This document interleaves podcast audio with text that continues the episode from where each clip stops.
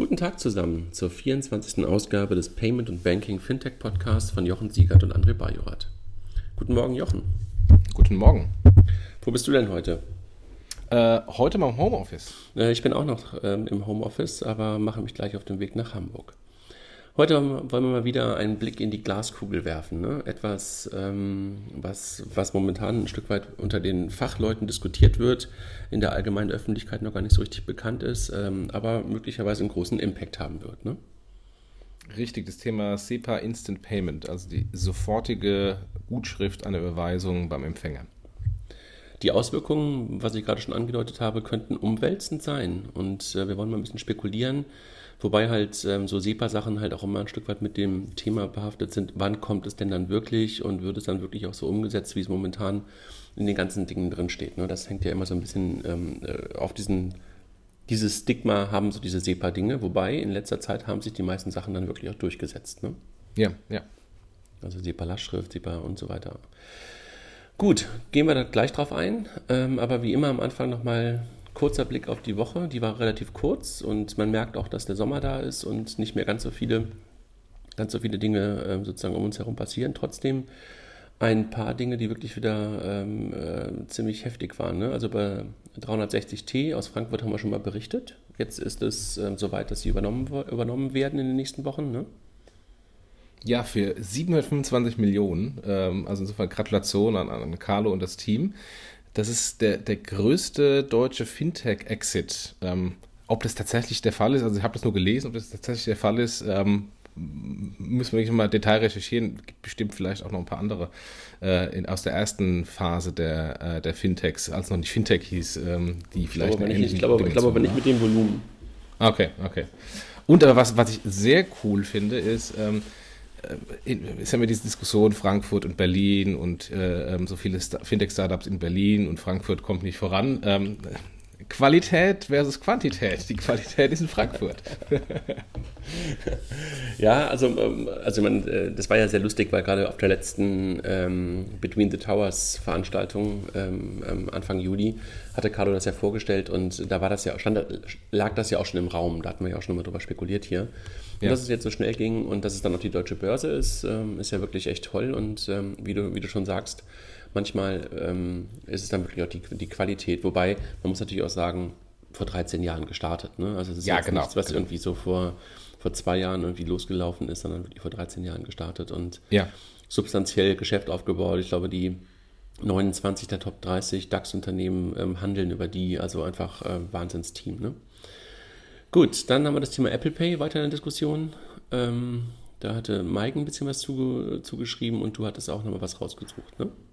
Ja, es gibt ein paar Geburtsprobleme ähm, im ÖPNV in Großbritannien. Man darf immer nur mit der gleichen Karte ähm, äh, äh, Check-in und Check-out machen. Das heißt, wenn man jetzt irgendwie eine Barclaycard als Beispiel äh, für ein äh, Check-in nimmt, also wenn man in die U-Bahn reingeht und dann eine Santander-Karte, wenn man aus der U-Bahn rausgeht, gibt es Probleme, ähm, weil es muss die gleiche Karte sein.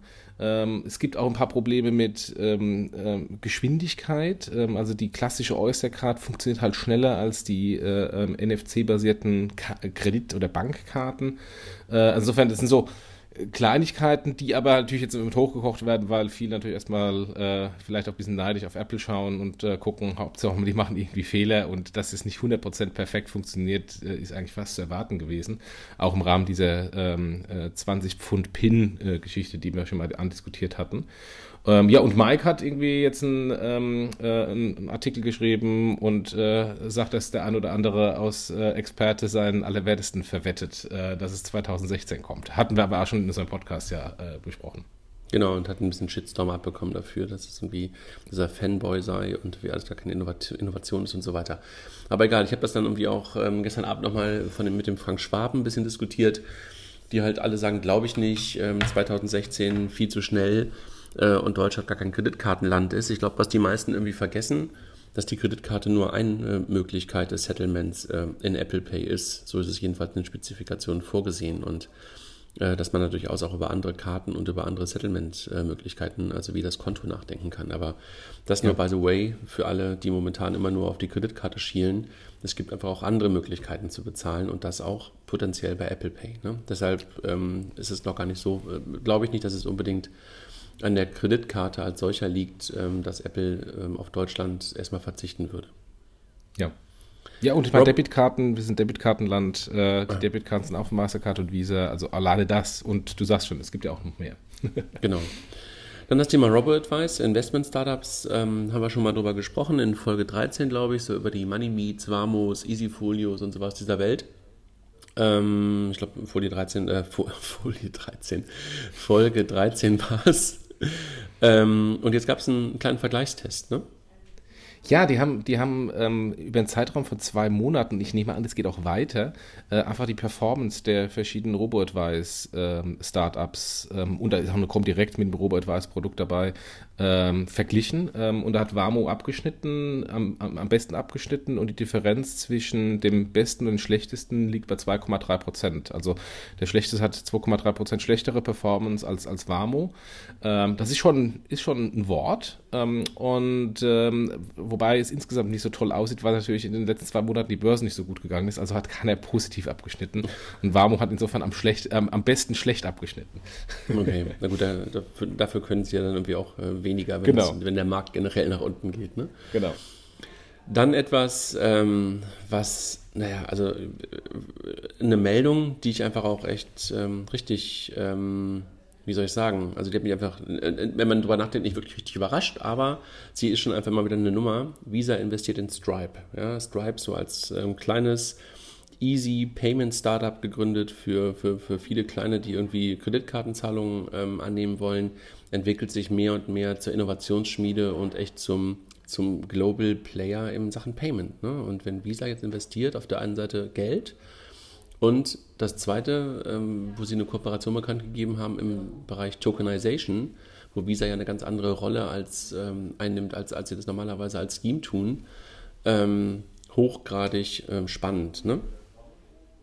5 Euro. Ich weiß, bewusst.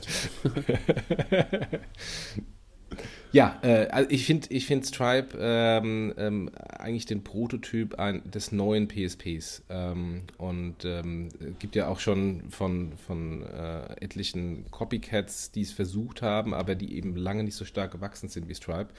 Und gerade jetzt im, im, weil wir gerade über Apple Pay gesprochen haben, gerade im Bereich Apple Pay, Android Pay, ähm, sind die ja auch äh, die Made im Speck und äh, das läuft alles über Stripe. Also von daher, die sind extrem gut positioniert und deshalb auch nachvollziehbar von Visa, dass sie da investieren. Ja, und äh, ist wahrscheinlich den meisten gar nicht so ganz klar, ne? dass, dass das Stripe einfach an vielen Stellen gerade für das Thema E-Commerce-Payments äh, bei, bei Apple Pay und bei Android Pay einfach äh, diejenigen sind, die, die, die da sozusagen gesetzt sind. Ne? Das, ähm, ja. das wird aber dann damit nochmal sehr deutlich. Ne? Ja. Gut, was haben wir noch, was haben wir noch als, als Meldung? Ähm, ich weiß nicht, wie sie ausgesprochen werden. Cabbage? Cabbage? Cabbage. 150 Millionen Runde, ähm, also auch ein Small Medium Business ähm, Loan Company, Lending Company. Ähm, damit auch weiter, ein weiterer Unicorn, also ja, amerikanisches Unternehmen, mittlerweile aber auch nicht mehr ganz, also kein, kein Startup mehr, was ein Jahr alt ist, ähm, aber halt ähm, gerade nochmal im Bereich Loans, im Bereich Lending ähm, well, well gefundet in den letzten Tagen. Ja. Apropos Unicorns. Aufgrund der, der äh, Inflation von Unicorns gibt es jetzt neue ähm, äh, Definitionen ähm, und irgendwie ein Unicorn was mehr als äh, 10 Milliarden Bewertung hat, wird es irgendwie speziell genannt, Delta Corn, Defcorn, was auch immer. Ähm, und äh, ich habe auch gelernt, ähm, äh, aber das alles im Moment, was mir so zugerufen wurde, dass ein, ein ähm, VC, welches mehr als eine Milliarde Dollar Return äh, von einem Exit äh, eines Startups macht, dann ist mal dieses Startup ein Dragon. Okay, wow, okay. ich bin gespannt. Schön, dass wir also neue, neue Begriffe erfinden müssen, weil, weil da auf der einen Seite mal irgendwie eine Inflation ist. Ob das eine Blase ist, haben wir dahingestellt. Also es, ist, es gibt ein paar Indikationen. okay. Gut. Ähm, PayDirect ähm, gab es nochmal einen, einen, ähm, noch einen Bericht dazu, ne? Ähm, in letzten, ja, gestern, letzten Tagen. gestern oder heute im, in der Süddeutschen, ja. Und? Ähm, äh, äh, eigentlich eine ganz gute Darstellung, was der aktuelle Status ist. Ähm, war jetzt nicht so ein ganz böser Verriss wie, wie im Handelsblatt und in der Welt, aber ein Loblied war es auch nicht. Ähm, sehr kritisch, dass die Banken jetzt, äh, jetzt schon nicht mehr ähm, das zusammen machen, sondern die Sparkassen vorpreschen, weil es wohl offensichtlich so ist, dass äh, das ähm, Bankprodukt, was hinterlegt ist von der ersten Bank, die kriegt die Erträge ähm, deswegen brechen wohl die Volks- und Raiffeisenbanken voraus. Die Sparkassen vermutlich äh, können gar nicht, weil sie noch nicht äh, technisch live sind. Ähm, aber ich würde mal sagen, für den, weil man hört ja, dass das, das ein Startschuss von der PR-Strategie war, dass ein erstes Interview, äh, Hintergrundgespräch mit der Maike Schreiber gab. Das ist jetzt der Artikel. Ähm, wenn ich für PR zuständig gewesen wäre, hätte ich eigentlich gehofft, dass der Artikel ein bisschen positiver ausfällt. Okay. Ich werde ähm, gleich mal reingucken. Die Süddeutsche liegt hier. Ich werde gleich mal reingucken ja. und mal gucken, ähm, was, was drin steht. Ja, das ist, das, das hört man immer wieder, ne? dass die erste Bank sozusagen, die hinterlegt ist, diejenige ist, die das Geld dann abbekommt. Und wahrscheinlich wird es wirklich äh, in der Tat so, ein, so, ein, so eine Art Apple Pay-Rennen bei PayDirect auch geben. Ne? Also welche Bank wird hinterlegt? Auf ja. der einen Seite, auf der Endkundenseite und auf der anderen Seite halt auch, ähm, welche Bank ist die, wie sagt man so schön, Händlerbank, ne? weil Acquiring Bank ist es ja nicht, weil Acquirer ja. gibt es ja, glaube ich, nicht so richtig in dem Modell. Welches ist die Händlerbank? Und ähm, ist natürlich schon so, wer jetzt gerade vorprescht, hat natürlich dann irgendwie auch ähm, auf beiden Seiten möglicherweise Erträge, ne? Ja, ja, und es sind noch andere Punkte genannt: äh, Kartellprobleme, Preisprobleme, ähm, Code Freeze des Handels, ähm, äh, Weihnachtsgeschäft, die fehlende Internationalität.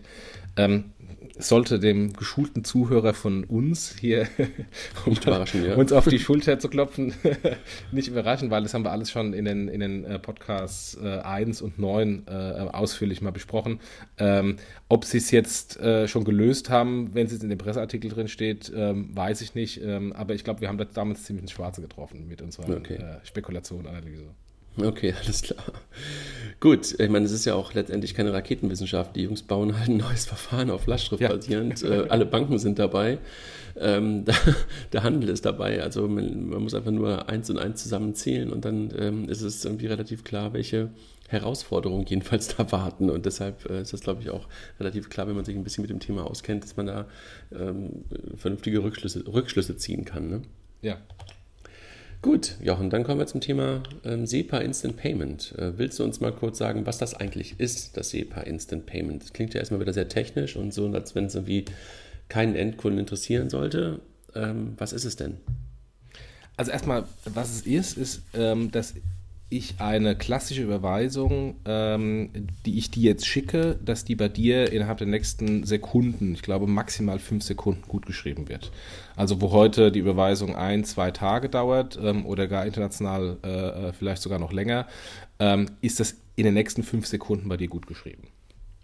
Ähm, insofern, das ist also so eine Sofortüberweisung ist natürlich jetzt misleading in dem Bereich, aber es ist eine, wirklich eine sofortige Gutschrift einer, einer Überweisung. Und ähm, es gibt da irgendwie ähm, das Euro, Euro, Euro, Retail Payments Board, äh, das hat wohl die Aufgaben vom SEPA Council übernommen. Äh, und die haben so ein Papier rausgegeben und ähm, das ist eine Gruppe von Finanzdienstleistern, also Vertreter von Banken, E-Geldinstituten, äh, ähm, Handel, äh, Zentralbanken. Und die haben quasi das jetzt mal so grob definiert, wie das aussehen kann. Ähm, und ähm, am besten machen wir in den Show Notes mal einen Link zu diesem Papier.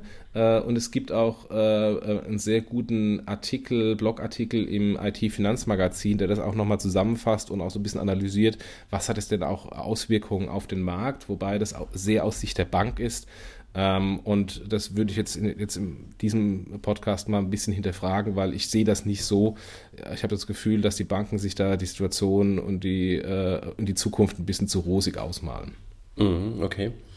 Ähm, letztendlich, wenn man sich das mal so vor Augen führt, ist es eigentlich etwas, was wir in der digitalisierten Welt ähm, sowieso erwarten würden. Ne? Also es geht sowieso darum, dass wir digital Geld von links nach rechts schieben, die Banken eigentlich auch dahinter ähm, digitale Systeme haben und dass heute das Settlement der jeweiligen, ähm, also die, die Gutschrift einer Überweisung irgendwie immer noch so lange dauert, ist ja eigentlich auch für viele, die nur aus der digitalen Welt darauf gucken, eigentlich unverständlich. Ne? Es hat natürlich Gründe und historische Gründe und auch bestimmt Legacy-Gründe, aber eigentlich ist es nur eine Antwort auf die auf die fortgeschrittene Digitalisierung eigentlich nur konsequent, was, da, was das Instant Payment Produkt angeht, oder? Ja klar, warum, warum kann ich eine E-Mail äh, ähm, um die Welt schicken, die in der nächsten Sekunde beim Empfänger ist? Ähm, oder warum kann ich skypen ähm, rund um die Welt kostenfrei? Und warum dauert dann Überweisung x Tage? Das ist mhm. äh, klar, liegt an den Legacy-Systemen und liegt an den unterschiedlichen äh, ähm, Clearing-Settlement-Systemen in einzelnen Ländern ähm, und, ähm, und versucht einfach nur eine, eine Anpassung an, an den, den aktuellen Always-On-Status, äh, der auch im Internet in, insgesamt gilt. Und ich meine, ich muss einfach sagen, es gab mal so, oder es gibt so eine Company im Silicon Valley, die wurde vor 16 Jahren gegründet, heißt PayPal, ähm, die hat das von Anfang an gehabt. Ähm, und das war natürlich deren erste Value Proposition, ähm, weil ähm, kein Giralsystem in unserer Form es in den USA gab und die Leute sich da halt ihre Schecks hin und her geschickt haben, was noch eine größere Katastrophe war. Ähm, und die haben einfach gesagt, du kannst einfach überweisen, wie eine E-Mail zu schreiben. Also das ist eigentlich die ursprüngliche PayPal-Idee. Ähm, und, ähm, und von daher, äh, dass die Banken das jetzt nachziehen, finde ich, finde ich sehr gut. Es ist äh, Zeit. Es ist Zeit, absolut, genau. Und ähm, bei PayPal oder PayPal ist es einfach bisher so gewesen, dass sie natürlich die gleichen Rails wieder benutzt haben wie die, wie die Banken, aber das Ganze auf der Risikoseite einfach ähm, mit, mit Risk-Management-Systemen einfach abgesichert haben. Ne? Also die Re Realtime ist ja bei denen eigentlich auch nur eine Prognose. Die wissen ja auch nicht, ob das Geld wirklich ankommen wird, aber ähm, man, man, man sichert sich sozusagen über, über Risk-Management-Systeme ab und gegenüber dem Kunden ist es Realtime. Ne? Richtig, also ich als Kunde sehe in der Echtzeit auf meinem PayPal-Konto die eingehende Transaktion. Genau. Wenn ich das dann rausziehen will aus dem PayPal-System, dann ist natürlich wieder eine klassische Überweisung, die dann wieder x Tage dauert. Ähm, aber das Geld ist bei mir auf dem PayPal-Konto und wenn ich in der nächsten Sekunde dann wieder einkaufen gehen möchte, kann ich über dieses Geld sofort verfügen. Mhm, genau das ist ja irgendwie, ähm, ja, genau, da müssen wir, glaube ich, auch nicht nochmal groß erklären, wie PayPal funktioniert, aber ähm, trotzdem nochmal ganz, ähm, ganz, ganz wichtig zu verstehen, dass es da eigentlich schon seit 16 Jahren ist und möglicherweise das auch einer der, nee, ist doch nicht mal der Treiber, sondern ist einfach normal, ne? Genau, in dieser Always-On-Zeit ähm, versteht man einfach nicht mehr, warum digitales Geld einfach ähm, tagelang irgendwo durch Systeme wandern soll, die auch komplett digitalisiert sind.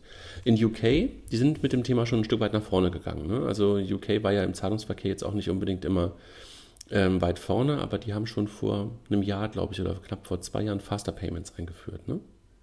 Richtig. Und äh, ich weiß nicht, äh, da bin ich zu wenig im, im, äh, in Details drin. Ich glaube, das ist äh, in drei Stunden ähm, ist Settlement, ähm, aber es geht zumindest in diese Richtung.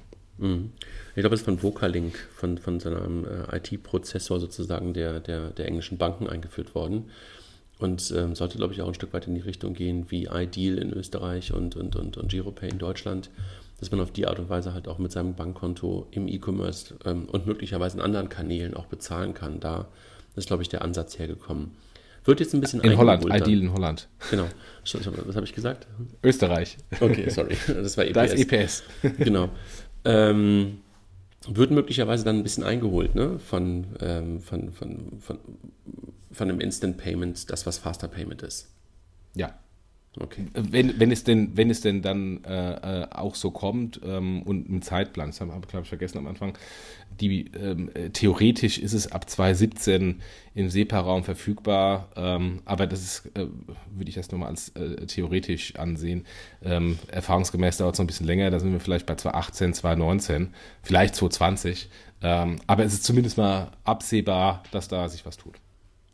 Ja, und ich glaube, wenn, wenn, wenn, wenn der Need dafür gesehen wird, dann kann sowas ja manchmal auch schneller gehen. Ne? Also das, äh, das glaube ich schon, aber das war da, was wir am Anfang schon so kurz kommentiert hatten. Ähm, SEPA-Sachen sind ja, haben ja immer so ein bisschen auch so einen, so einen Schatten über sich, wann kommt es denn dann wirklich und kommt es wirklich in der Form und so weiter. Aber ähm, wenn es auf den Weg gebracht wird, ähm, kann man eigentlich davon ausgehen, dass es irgendwann dann auch mal wirklich in die Realität kommt. Ne? Und wann es dann genau kommt, das werden wir dann wirklich in der Tat sehen. Welche ja. Zahlungen betrifft denn das? Also ist das, ist das etwas, was nur E-Commerce betrifft? Ist das etwas, was nur, was nur ähm, Online-Überweisungen betrifft? Ähm, wo, wo glaubst du, wird das Thema Instant Payment eine Rolle spielen? Multikanal, äh, auch wenn ich den Begriff Multikanal an sich äh, ähm, etwas abgedroschen finde, aber tatsächlich in dem Fall ist es, ist passend. Äh, also es soll im, im, äh, in allen Bereichen ähm, eines, eines ähm, normalen Kunden alle kanalübergreifend genutzt werden. Also P2P, E-Commerce, Online, mobil, ähm, Payment on Delivery, das extra Use Case, der da steht, also ähm, Nachname, äh, die Nachname ist wieder da, ähm, äh, nur halt dann nicht bar, sondern äh, per, per Überweisung, äh, wenn man ein entsprechendes ähm, Device hat äh, ist explizit auch E-Government-Zahlungen genannt. Also insofern ähm, ähm, äh, klassischer Point of Sale, ähm, klassischer E-Commerce ähm, und, ähm, und äh, überall, wo man sich eine Überweisung in einer Form denken kann, initiiert von irgendeinem Gerät. Ähm, und es ist wie heute eine finale Zahlung. Das heißt, die Überweisung, wenn sie abgeschickt ist und gut geschrieben ist, ist in der Regel nicht mehr zurückholbar. Da gibt es eine Ausnahme, auf die, auf die wir gleich nochmal kommen können, aber äh, insofern ist es wie eine normale Überweisung.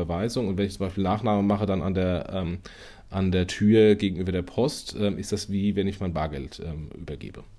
Also findet plötzlich Online-Banking, wenn man so will, ähm, einfach in allen Bereichen potenziell statt und nicht wie heute ähm, das Online-Banking ja eigentlich auf das Thema E-Commerce in Teilen und ansonsten eigentlich auf den Zahlungsverkehr zwischen, zwischen Menschen und zwischen, also zwischen Personen und Personen und Firmen beschränkt ist, ne?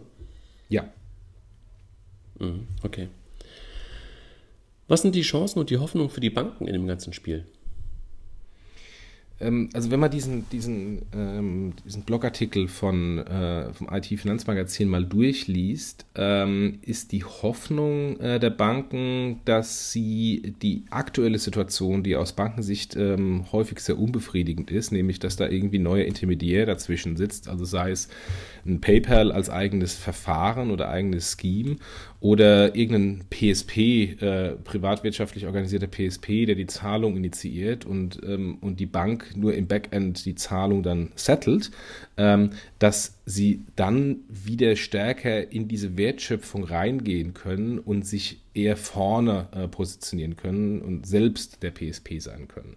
Ähm, insofern äh, kann diese Infrastruktur genutzt werden ohne Drittanbieter ähm, und, ähm, und die, die Banken können vom heutigen Batch-Processing, irgendwie halt Transaktionen von A nach B zu schieben, eher Transaktionsanbieter wieder werden äh, und können dann ähm, äh, Push-Transaktionen machen. Also sie können tatsächlich ähm, nicht warten, dass irgendjemand sagt, ähm, ich ziehe meine Lastschrift, sondern proaktiv eine Transaktion initiieren. Und das hat aus meiner Sicht Riesenauswirkungen ähm, auf, auf den Payment-Anbietermarkt, ähm, auf die Payment-Kosten, ähm, allerdings nur in Teilen. Und vielleicht tun wir das mal nochmal runterbrechen und gucken, mhm. wo, in welchen Bereichen das dann massive Auswirkungen hat, wo das, Banken vielleicht wieder einmal, eine ja? Einmal ganz kurz ein, so, so, ein Beispiel. Also vielleicht kommen wir da gleich nochmal zu, aber da einmal so ein Beispiel vorweg.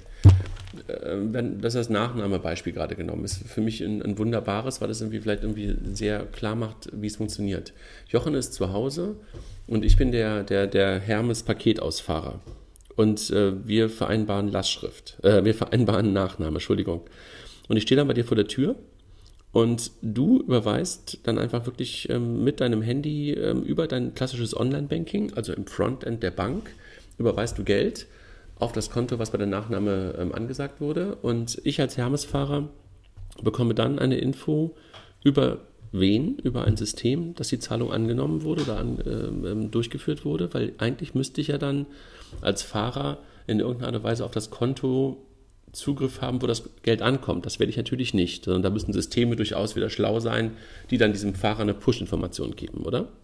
Also äh, erstmal zwei Möglichkeiten. Möglichkeit Nummer eins, ja, wie du erzählt hast, ich äh, oder erklärt hast, ich nehme mein Mobiltelefon und initiiere eine Zahlung aus meiner Sparkassen-App. Also ich mache eine ähm, Überweisung zugunsten des Hermesboten von meiner Sparkassen-App oder Volksbanken-App. Die zweite Variante ist, dass der Hermes-Fahrer ein, ähm, ein Gerät hat, sei es ein Smartphone oder was auch immer, und von dort aus die Transaktion initiiert ähm, und ich eine Nachricht bekomme, ähm, wie eine SMS oder was auch immer, die dann die Sparkassen-App startet und ich dann die Transaktion bestätige. Mhm. Ähm, und die Hoffnung ist, deswegen habe ich explizit Sparkassen-App gesagt, die Hoffnung von den Banken ist, ähm, dass sie dieses Frontend äh, definieren, also dass das über eine Sparkassen-App oder eine Banken-App geht ähm, und eben nicht wie heute über ähm, einen Payment-Dienstleister wie eine Computop oder wie eine Ogone oder eine Global Collect, die heute, wann immer es in irgendeiner Weise im Online-Payment äh, eine Zahlungstransaktion zu initiieren gilt, dort dies, dies machen und eben nicht die Banken. Mhm. Wobei natürlich dann irgendwie auch genau diese Systeme, wie sie miteinander sprechen, klingt ja klassischerweise nach einem Payment Service Providing Modell. Ne? Also, dass der Hermes-Fahrer ein System hat, was etwas initiiert, was dann irgendwo angenommen wird, durchgeführt wird, wieder sozusagen eine Meldung an das System des Hermes-Fahrers gibt, klingt für mich gerade nach einem klassischen PSP-Modell. Aber ich glaube, das, das wollten wir auch gerade mal runterbrechen, in welchem Bereich das möglicherweise relevant sein könnte. Ne? Ja, Gut, dann lass es uns mal runterbrechen. Du hattest, du hattest gerade so, ich hatte das ja das Beispiel einfach nur mal vorweg, vorweg, vorwegstellen wollen. Upsala. Da klingelt gerade mein Telefon, das muss ich gerade mal kurz ausstellen, Entschuldigung. Payment besteht heute aus, ähm, aus, aus, aus verschiedenen Bestandteilen. Ne? Und äh, das wollten wir uns mal näher angucken, um das Ganze nochmal näher zu verstehen. Ne? Ja, und vielleicht fangen wir erstmal äh, ganz grundlegend an, weil ähm, Zahlungsverkehr ist ja äh, im Retail-Bereich, also im B2C-Zahlungsverkehr ähm, und im B2B-Zahlungsverkehr. Und äh, insofern fang, würde ich erstmal das runterbrechen und sagen, erstmal schauen wir mal den B2C-Zahlungsverkehr an. Also wenn das Beispiel von dir, wenn ich beim Hermes bin oder wenn ich äh, ähm, beim Aldi an der Kasse stehe ähm, und später nochmal ganz kurz ähm, auf den B2B-Zahlungsverkehr mhm. äh, schauen, wenn dann Corporates miteinander ähm, mhm. sprechen. Und äh, wenn man einfach mal eine Payment-Transaktion runterbricht, besteht die heute aus einer Initiierung einer Transaktion. Also irgendjemand sagt, ähm, du musst jetzt bezahlen. Also dann schickt der Aldi, die Aldi-Kasse ähm, ans Terminal eine Nachricht, ähm, 50 Euro und ich stecke da mal eine Karte rein. Ähm, dann das zweite ist die Bonitätsprüfung. Also wenn ich die Karte reingesteckt habe, habe ich überhaupt genügend Geld, kann ich die Transaktion abschließen. Ähm, und im, äh, im, im dritten Fall ist es dann nachdem alles abgeschlossen ist, ähm, die Rückabwicklung. Ähm, also wenn in irgendeiner Weise was schiefgelaufen ist, wenn ich äh, ein falsches Produkt geliefert habe, ähm, also das hat eher online und nicht Aldi, äh, wie kann man das abwickeln oder rückabwickeln? Viele sprechen davon auch von Käuferschutz, weil PayPal diesen Begriff äh, damals im Marketing eingeführt hat. Mhm. Okay.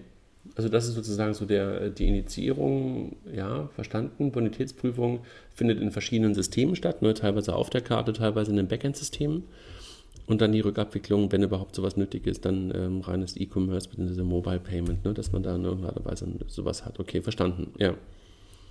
Die Initiierung ja, und das, das sind wir jetzt bei dem, bei dem Thema, was du gerade eben sagtest mit, ähm, mit, mit Hermes. Also, wer initiiert denn heute eine Transaktion?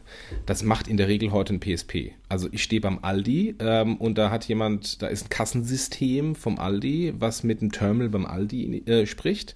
Ähm, und dann äh, der dahinterliegende PSP initiiert die Transaktion. Ähm, und dann erst werden die Banksysteme angesprochen.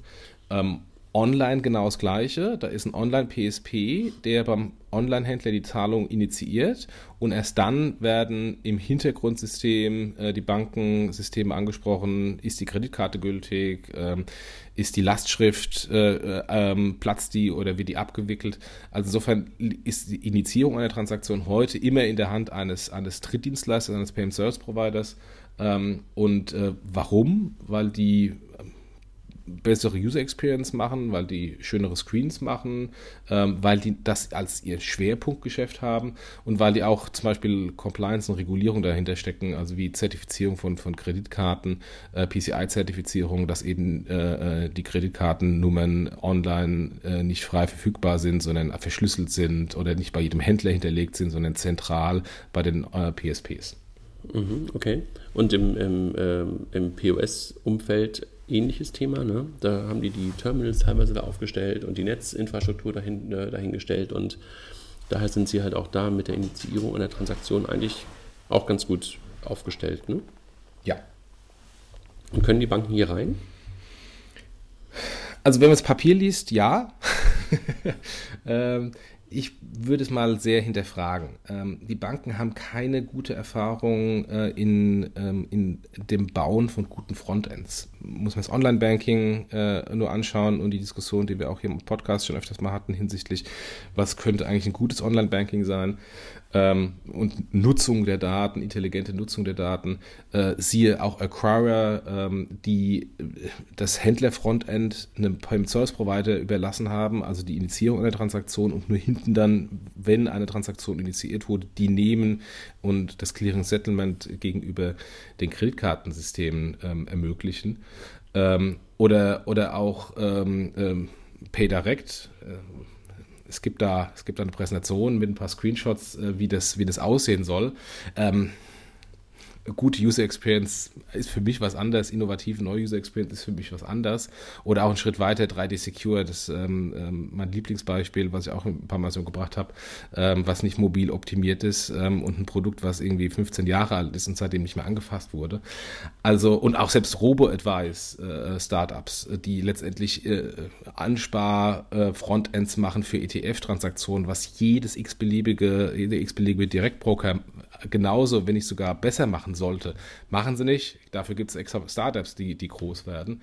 Also insofern, Frontends machen andere, die Banken sind, sind dafür nicht äh, ähm, äh, prädestiniert, haben da jetzt nicht so die, die ideale Voraussetzung. Das heißt nicht, dass sie es machen können, aber äh, würde mal ein paar Fragezeichen dahinter machen, ob äh, genau diese Bereiche nicht von den Anbietern auch weiter dominiert werden, die heute da auch jahrelange Erfahrung haben, wie man das gut machen kann.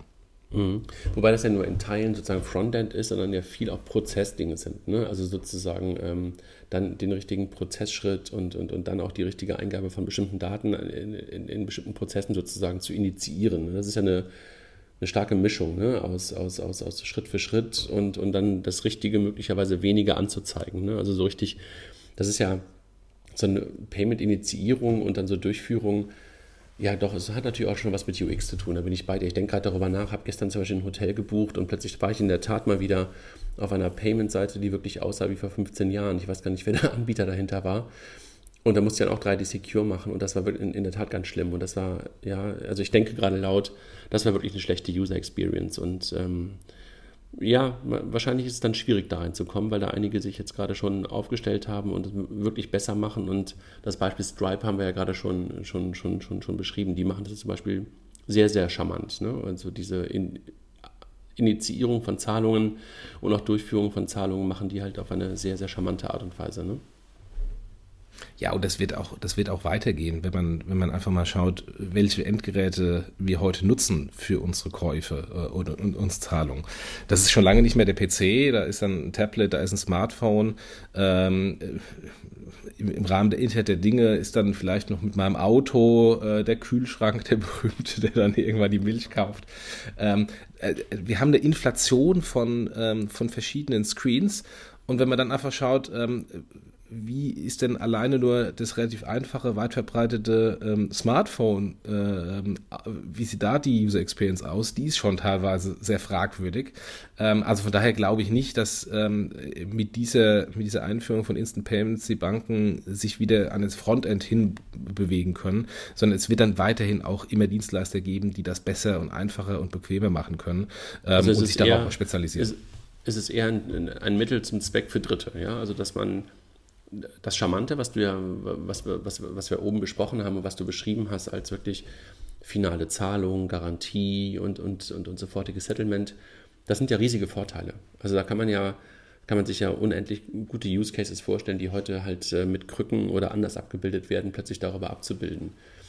Aber du siehst es halt auch so, dass das momentan eher wieder von Dritten dann als Mittel genutzt wird und nicht unbedingt die Bank selber die ganzen, sieht vielleicht die Potenziale, aber wahrscheinlich dann irgendwie ein Problem haben wird, wirklich die Use Cases bei den jeweiligen Merchants, bei den jeweiligen ähm, Anwendern wirklich dann auch in die Tat umzusetzen. Ne? Also es werden eher Dritte sein, die dieses Verfahren benutzen und die Bank dann doch wieder in die Abwicklerrolle schieben. So, so, so, so verstehe ich das gerade, oder? Äh, so sehe ich das, ja. Ähm, wenn man mit äh, dem einen oder anderen Verbandsvertreter ähm, der, der Bankenverbände in, in Berlin spricht, die sehen das anders. Die glauben, dass damit ähm, das Ende von PayPal und Co. Äh, geschlagen ist und dass mhm. sie dann jetzt tatsächlich wieder voll die Kontrolle des Frontends und über die Transaktionen äh, gewinnen können.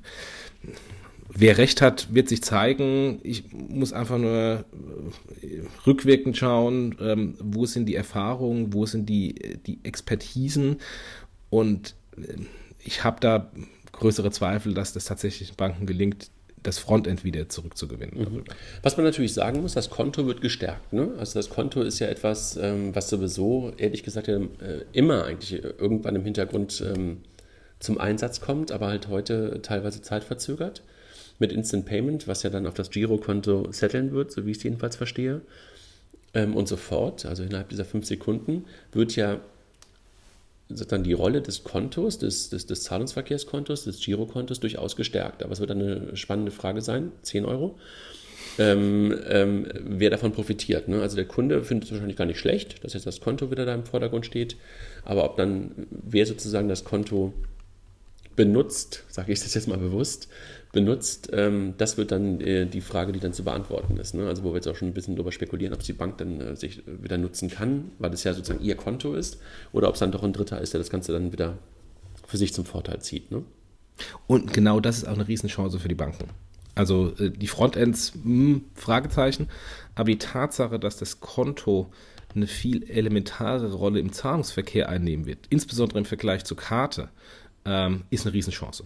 Mhm. Mhm. Und möglicherweise auch ein, also eine Chance bedeutet ja meistens auch ein Business Case irgendwo zu haben. Und ähm, das, das sehe ich auch. Also, dass man da möglicherweise mit diesem Thema wieder näher an das Thema Bezahlen ranrückt. Also man macht es ja heute, wie gesagt, auch im Hintergrund irgendwie, irgendwie wird es gesettelt, aber dass man wirklich wieder näher ranrückt und durchaus da einen, einen, einen Business Case finden kann. Ne? Ja, ja. Gut, also haben wir schon mal so das Thema B2C-Payments ein Stück weit betrachtet. Ähm, was, was, was ist es noch? Also nee, Initiierung war es gerade, sorry, also B2C-Initiierung. Was ist das nächste, was dann kommt? Also der nächste Schritt, hattest du ja gerade schon mal gesagt, ist dann, dass eigentlich geguckt wird, ob derjenige eigentlich zahlen kann. Ne? Richtig, und, ähm, und, und da hat, hat Instant Payment riesen Auswirkungen, weil heute ist ja so, dass es sehr viele Krücken gibt. Krücken jetzt ähm, nicht negativ besetzt, sondern einfach nur Versuche, ähm, eine Bonitätsprüfung herzustellen, weil äh, die nicht in Echtzeit in der Regel verfügbar ist.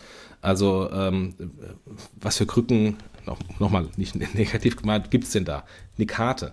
Eine Karte ist nichts anderes als ähm, der Versuch einer Bonitätsprüfung ähm, und ähm, ein Mittel, um entweder im Hintergrundsystem oder auf dem Chip äh, zu prüfen, hat der Jochen Siegert genügend Geld.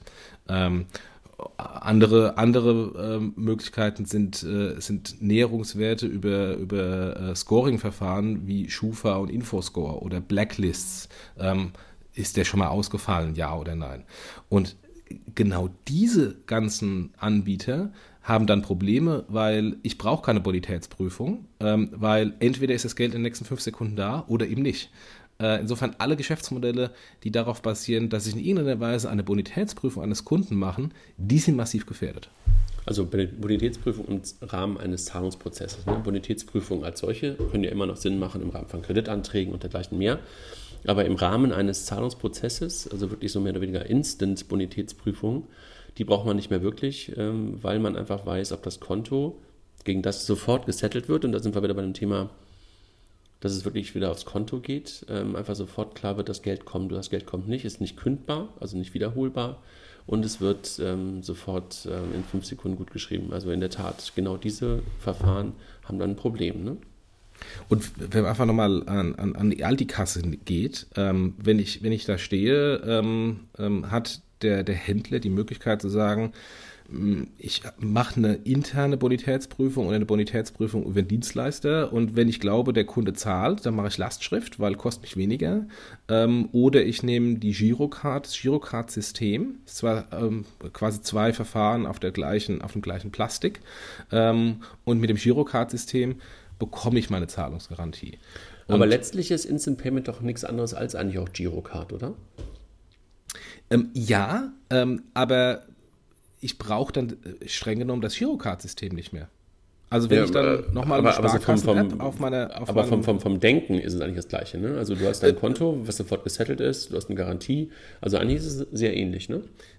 Jein. Also Girocard ist ja, ich habe eine Karte, die Karte fragt beim Konto an, kommt ist da Geld da und wenn Geld da ist, wird im Nachhinein eine, eine, ein Settlement initiiert. Ja, okay, ja. Bei, bei Überweisung ist es eher andersrum. Ich ja. sage, ich stehe jetzt hier in der Kasse und ich möchte über meine App ähm, 50 Euro bezahlen. Also insofern, Girocard ist ein Pull-System und wenn ich sage, mhm. ich will eine App ähm, mit der App bezahlen, dann ist ein Push-System und dann mhm. schiebe ich dem Aldi das Geld rüber. Also quasi virtuell initiiere ich eine eine Überweisung. Während bei der Girocard ist es so, dass ich ähm, dem Aldi das okay gebe, dass er das Geld von meinem Konto ziehen kann.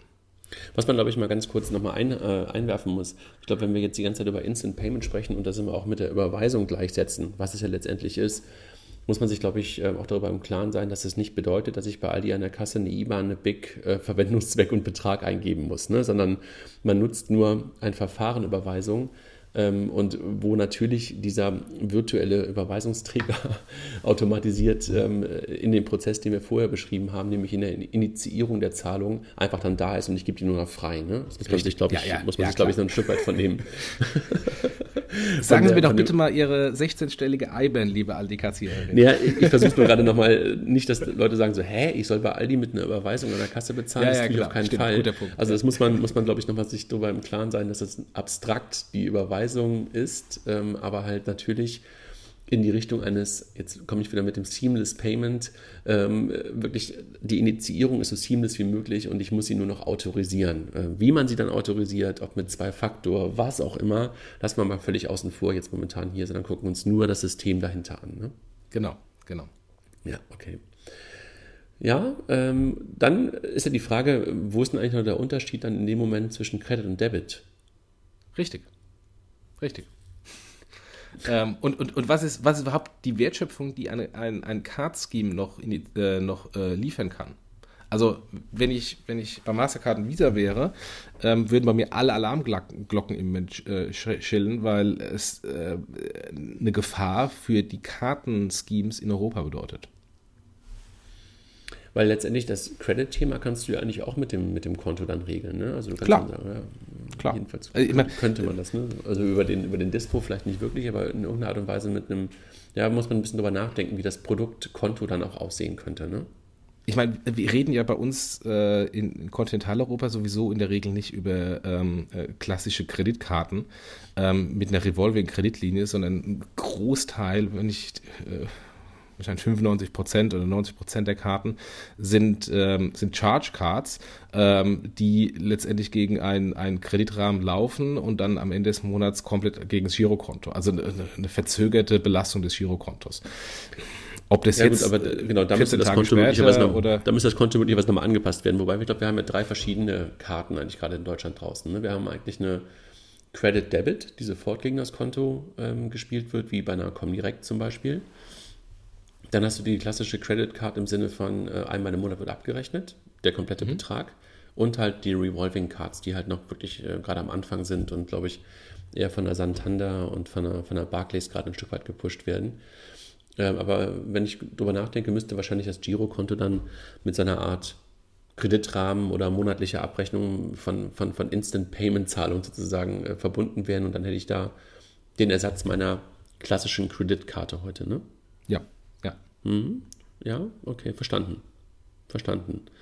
Und das Ganze führt dann auch zu einem Paradigmenwechsel. Ne? Also bisher sind ja viele Zahlungen Pull-Zahlungen und ist jetzt möglicherweise dann eher so, dass ich dann in der, als Zahlender in der Initiierungsrolle eines Pushes bin. Ne? Richtig, richtig.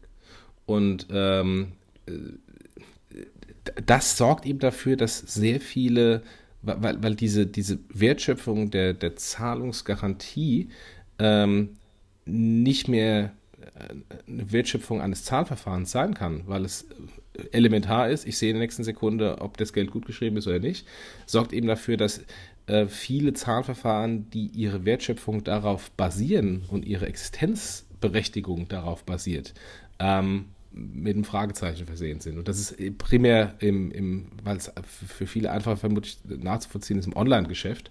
Ähm, wenn man sich mal ähm,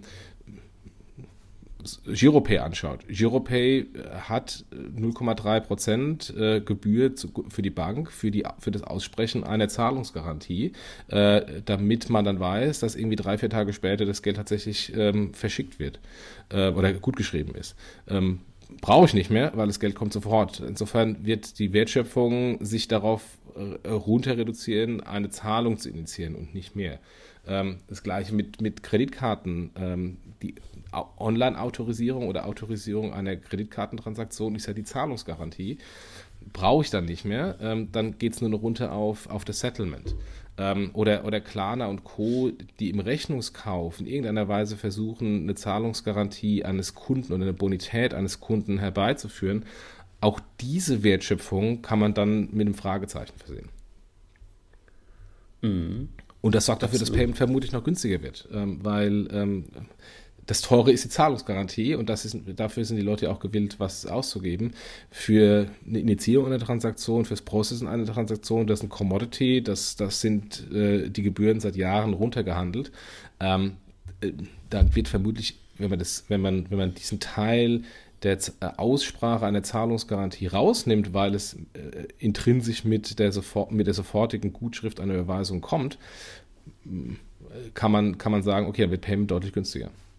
Ja, also wenn man das mal ganz kurz auf eine ganz abstrakte Ebene hebt, dann ist es ja wirklich so, dass jetzt gerade die Systeme, ähm, äh, also da, im Grunde genommen ist es so, dass der Händler gerade äh, im übertragenen Sinne in meine Geldbörse gucken kann ne? und einfach wirklich live sieht, ob da Kohle ist oder keine Kohle ist. Und das bisher ist es immer so ein Stück weit ein Blindflug und deshalb kommen halt solche Systeme, die mir eine Zahlungsgarantie geben und das Thema über Risikomanagementsysteme versuchen abzubilden, was dann heute über Instant Payment einfach möglich wird. Ne? Also das ist ja, das ist schon auf einer abstrakten Ebene, ist es ja wirklich richtiges, nochmal richtiges Realtime auf dem wirklichen Ist ne? und nicht auf einem möglichen Ist. Das ist, glaube ich, der große Unterschied, dass wir uns hier wirklich über die Realität beim Kunden sprechen und nicht über die wahrscheinliche Realität beim Kunden. Ne? Genau, genau. Mhm. Ja, spannend. Nochmal. Ähm, ähm, glaubst du, da verschwinden welche? Wahrscheinlich schon, ne? Ja, also es werden, werden ein paar verschwinden. Vielleicht können wir ähm, noch ganz kurz Rückabwicklung äh, besprechen und dann ja, äh, gucken, Sorry, wer, ja, wer, wer verschwindet. Ähm, also es gibt. Lustig. Wir sprechen über die Rückabwicklung und sagen dann, wer verschwindet. Das ist ein schöner, schöner Wortwitz. Alex, äh, lass uns mit der Rückabwicklung beginnen. Alles klar. Also Rückabwicklung ähm, gibt es in, in der Definition, so wie es heute ist, wie gesagt, die ist ja noch ähm, in, äh, in Definitionsstatus, sie kann auch wieder rausfliegen, ähm, gibt es die Möglichkeit, dass ähm, es so eine Art Rücklassschrift von einer Überweisung gibt. Ähm, also dass man innerhalb von acht Wochen als Kunde die Überweisung dann doch nochmal zurückholen kann ähm, die Entscheidung, ob ich jetzt eine finale Überweisung initiiere oder eine rückholbare Überweisung, liegt bei demjenigen, der die ähm, beim Händler, also der, der die Zahlung tatsächlich initiiert. Das heißt, der Händler kann entscheiden, der Jochen, ähm, der darf eine rückholbare Überweisung machen, weil das eine spezielle Transaktion ist und der andere nicht. Ähm, und darüber definieren die Banken, darüber können wir dann äh, Käuferschutz anbieten. Also vergleichbar heute ähm, äh, am Port of Sale, wenn der Händler sagt, ich mache Lastschrift oder ich mache Girocard, Girocard kann ich nicht mehr zurückholen als Kunde, Lastschrift kann ich die Lastschrift noch platzen lassen, aus welchen Gründen auch immer. Ähm, ich glaube aber da, dass, dass die Banken da den, den, den eigentlichen Aufwand eines Käuferschutzes ähm, überschätzen, ähm, weil es ist nicht die technische Verarbeitung, ähm, dass man irgendwie die Transaktion zurückholen kann, sondern eher der, der Ausgleich, das Balancieren zwischen den Interessen des Kunden und des Händlers. Und warum ist denn Rechnungskauf und Lastschrift und PayPal äh, die führenden Verfahren im Internet? Weil ich als Endkunde mich nicht irgendwie drum kümmern muss, sondern ich weiß, wenn ich mit den Zahlen, äh, Zahlverfahren bezahle, dann bekomme ich tatsächlich ähm, meine Ware und wenn ich sie nicht bekomme, dann habe ich jederzeit die Möglichkeit, die Transaktion zurückzuholen.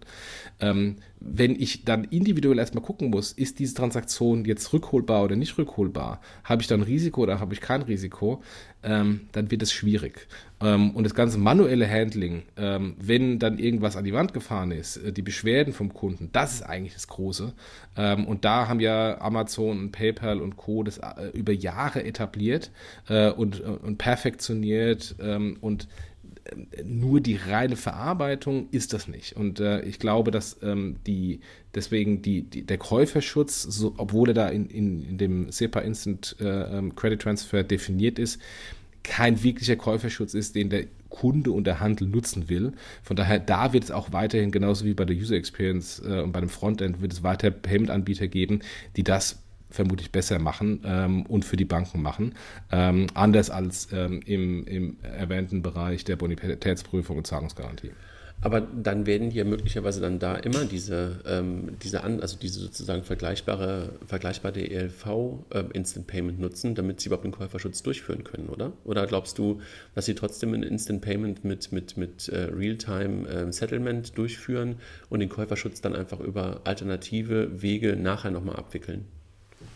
Ja, wenn, wenn ich aber ähm, das mit, mit der Lastschrift verbinde, habe ich immer das Risiko, dass dann doch keine Zahlungsgarantie ist. Weil dann kann ich ja jederzeit ja, mein Buch ja, bestellen und es zurückzuholen. Also musst du sozusagen eigene Systeme aufbauen nachher für den Käuferschutz, um das Ganze nochmal rückabzuwickeln, obwohl das. Geld eigentlich schon geflossen ist. Okay, verstanden. Okay. Also du machst sozusagen über, über eigene Wege. Ja, okay. Ja. Okay. Verstanden. Okay, ähm, also das heißt, also da siehst du weiterhin ein, ein, ein, großes, ein großes Potenzial für Intermediäre und für Dienstleister, die da halt weiter ähm, in diesem Umfeld unterwegs sein können, ja? Ja, ja. Okay.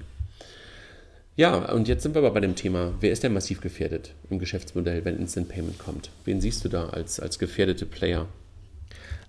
Also erstmal diejenigen, deren Hauptgeschäftsmodell darauf basiert, eine Zahlungsgarantie zu bieten. Also das sind Card Schemes, ähm, inklusive Girocard. Also die Banken äh, haben dann äh, äh, vermutlich die Gefahr, dass sie selbst kannibalisieren ähm, im, im, im Kartengeschäft. Lastschrift am Point of Sale, ganz, ganz eindeutig. Wenn ich, wenn ich als Händler eine Zahlungsgarantie bekomme und das einigermaßen günstig ist, warum soll ich das Risiko von Lastschrift noch eingehen? Ähm, inklusive der damit verbundenen Kosten eines Scorings, ob der Kunde bezahlt oder nicht.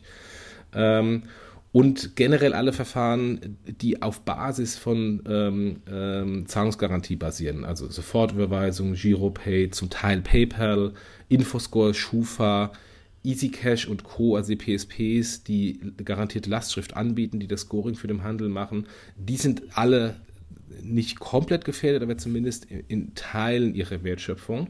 Ähm, und auch die Kartenacquirer. Wenn, wenn ich äh, nicht unbedingt noch eine Karte brauche, äh, sondern das auf per Überweisung mache, was macht denn dann der Kartenacquirer? Mhm, okay. Und wer ist, wer ist eher nicht gefährdet? Also wahrscheinlich genau die, die heute ähm, sowas wie den, haben wir gerade oben schon drüber gesprochen, äh, das Thema ähm, Rückabwicklung und solche Sachen machen können und die halt eine gute User Experience haben, die werden wahrscheinlich eher nicht betroffen sein von dem Thema, ne? Genau, also erstmal diejenigen, die ähm, gute User Experience haben, die das auf verschiedene Endgeräte initiieren, die eben diese Mehrwertleistungen äh, bieten. Ähm, dann alle Pull-Verfahren, also Lastschrift wird es weiter brauchen, ähm, um ähm, ein Abo oder die Versicherungsprämie äh, zu zahlen. Die, die also recurring, Anbieter. Re recurring Payments sind eigentlich ähm, weiterhin wahrscheinlich auf anderem Wege ähm, äh, durchführbar oder meistens durchzuführen. Ne? Richtig, weil es einfach bequemer ist, als jedes Mal eine Transaktion dann zu bestätigen oder zu initiieren. Ähm, und all diejenigen, die rund um eine Transaktion einfach Mehrwerte bieten. Also wenn PayPal äh, Kredite anbietet für Händler und Kunde, ähm, diese Mehrwertleistungen sind eben nicht Teil der klassischen Überweisung oder der, sofort, der, der sofortigen Überweisung. Ähm, und die Anbieter, die diese Mehrwerte bieten, die sind auch nicht gefährdet. Mhm. Aber es gibt natürlich auch ein paar, für die sich Chancen bieten. Ne? Also das ist, ähm, also alle die, die wahrscheinlich das Thema Push-Payments machen wollen, die auch relativ viel im Bereich Peer-to-Peer -Peer machen wollen, für die bieten sich richtig viele Chancen. Ne? Also die über schon oft diskutierte Peer-to-Peer-Payment-Anbieter Facebook, Google, Apple, für die ist es doch eigentlich ein Schlaraffenland, wenn plötzlich wirklich direkt gesettelt wird. Ne? Ein Traum, ja. also wenn ich, wenn ich, äh, äh, wir haben schon öfters mal mit David Marcus gesprochen, äh, der den Facebook Messenger und Facebook P2P-Payment macht.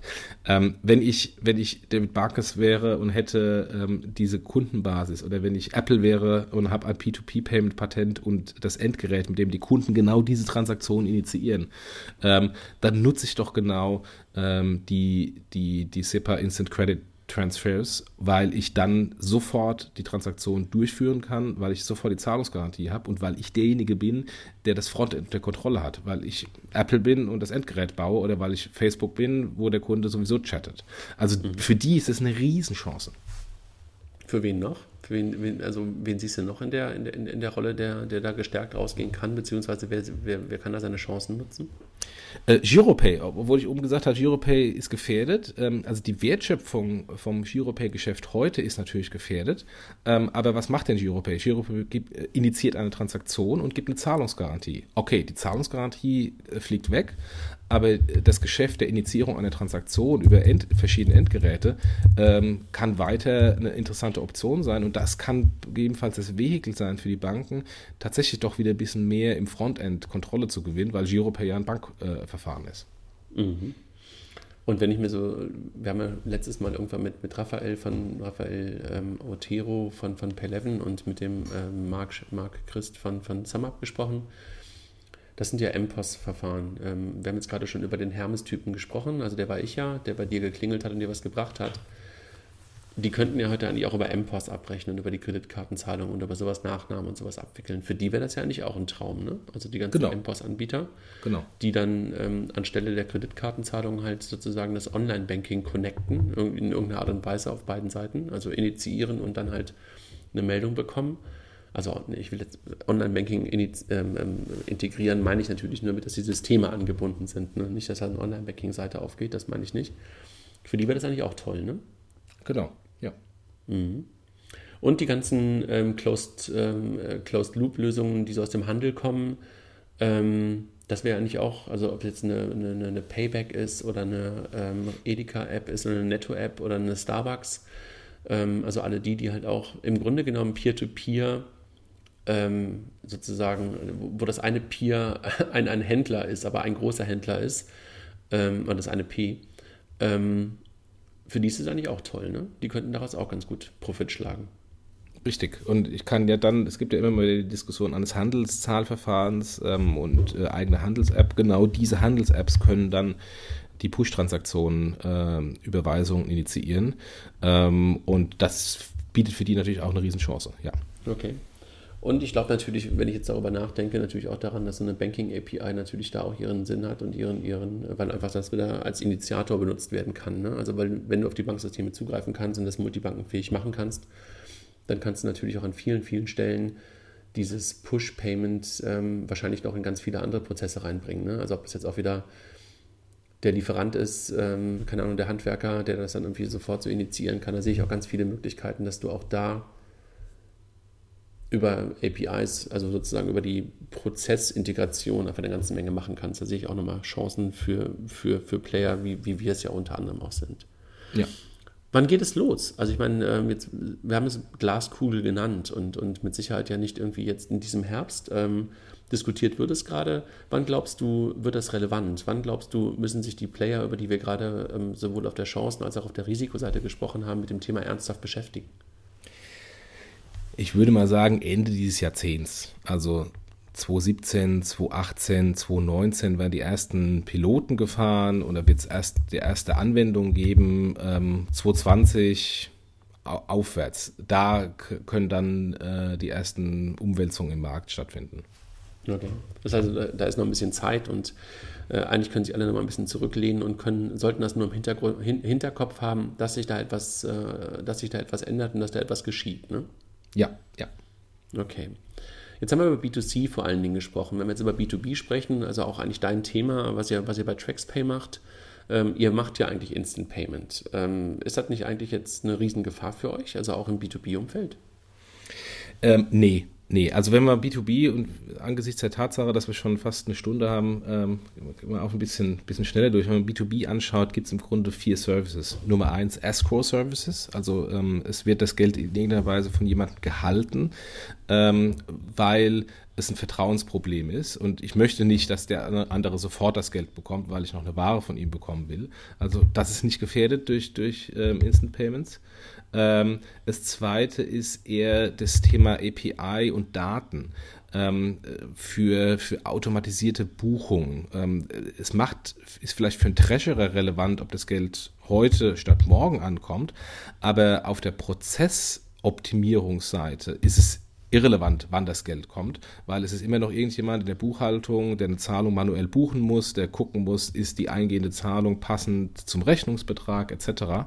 Ähm, und ähm, was wir und andere bieten, ist einfach Daten, äh, dass das automatisiert verarbeitet werden kann. Ähm, und, und da ist zwar die, die Instant-Zahlung nett, aber hilft nicht die Prozessautomatisierung in der Buchhaltung. Okay. Und genauso wie im, ähm, im, im B2C-Bereich auch Mehrwerte. Also da gibt es äh, das, was wir äh, Konsumentenkredite äh, etc. auf der B2C-Seite äh, heißt, im, im B2B-Bereich Dynamic Discounting und Value Chain Finanzierung. Also ich will jetzt nicht sofort bezahlen, sondern will erst in drei Wochen bezahlen, weil, der, weil ich im Moment ein Cash-Problem habe oder weil ich im Moment mein Quartalsende äh, ähm, optimieren möchte. Ähm, und auch das ist dann unbestritten von dem einzelnen Transaktion, weil das ist ein anderer Mehrwert und die werden, sind auch nicht gefährdet. Und last but not least, B2B ist viel globaler als B2C. Ähm, ist irgendwie, irgendwie 80, 95 Prozent der B2C-Zahlungen sind national. Das ist im B2B-Bereich natürlich nicht. Und schön, wenn es im SEPA-Raum da was gibt. Das hilft ein bisschen. Aber wie kann ich denn meinen chinesischen Zulieferer äh, bezahlen? Ähm, das läuft dann weiterhin auch über eine klassische okay. Überweisung. Also von daher ist, das, ist die Umwälzung im B2B-Bereich nicht so massiv. Okay, wir haben eine ähnliche Diskussion übrigens, ähm, die wir bei FIGO auch hin und wieder führen, äh, im Rahmen der PSD 2, was ja viel, viel näher ist, was, was uns ja eher in 2016, 2017 auf uns zukommen wird, also die Payment Service Directive 2 und dieses Thema ähm, Access to Bank Account, also dass die Banken ihre, ihre Schnittstellen oder ihre, ähm, ihre, ihre Systeme öffnen müssen. Da fragen uns halt auch viele, braucht es dann euch eigentlich noch? Und ähm, das ist halt auch genau das gleiche Thema. Also man wird damit relevanter denn je. Also weil du halt dann plötzlich wirklich alle Systeme geöffnet hast, aber mit Sicherheit nicht jeder ähm, die, gleiche, die gleiche Sprache sprechen wird als Bank und gleichzeitig halt auch neue Rollenmodelle da geschaffen werden.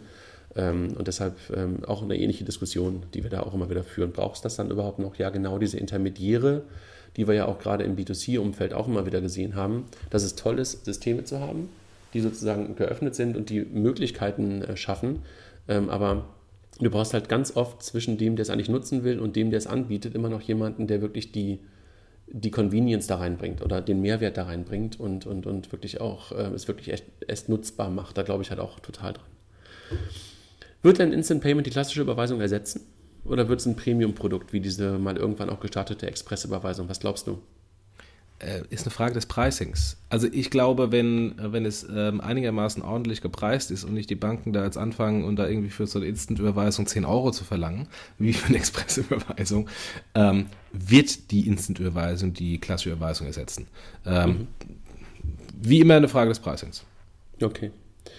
Lass uns kurz zum Schluss kommen, weil wir sind jetzt wirklich schon über eine Stunde. Ähm, Instant Payments bringen erstmal Riesenvorteile. Ne? Also so, wenn, wenn man sich das anguckt und ähm, theoretisch alles betrachtet und das durchgespielt hat, sowohl im B2C als auch im B2B-Umfeld, gibt es da viele, viele Möglichkeiten und viele, viele Anwendungsmöglichkeiten, Kostensenkungen und so weiter. Ähm, wie siehst du das?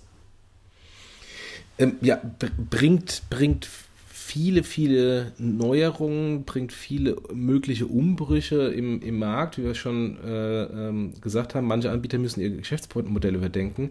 Allerdings, ähm, die heutigen PSPs werden aus meiner Sicht weiter gestärkt. Anbieter von Mehrwertdienstleistungen werden weiter gestärkt. Und es ist faktisch eine Riesengefahr, dass die großen Facebook, Google, Apples ähm, da äh, sogar noch äh, Rückenwind bekommen äh, in ihren Aktivitäten. Mhm. Obwohl das Girokonto, was wir oben schon beschrieben haben, eigentlich gestärkt wird, muss man halt gucken, ähm, dass, ähm, dass dann nicht wirklich die, die, die absolut nur die Dritten davon profitieren. Ne? Obwohl das Konto sozusagen eigentlich im Vordergrund steht.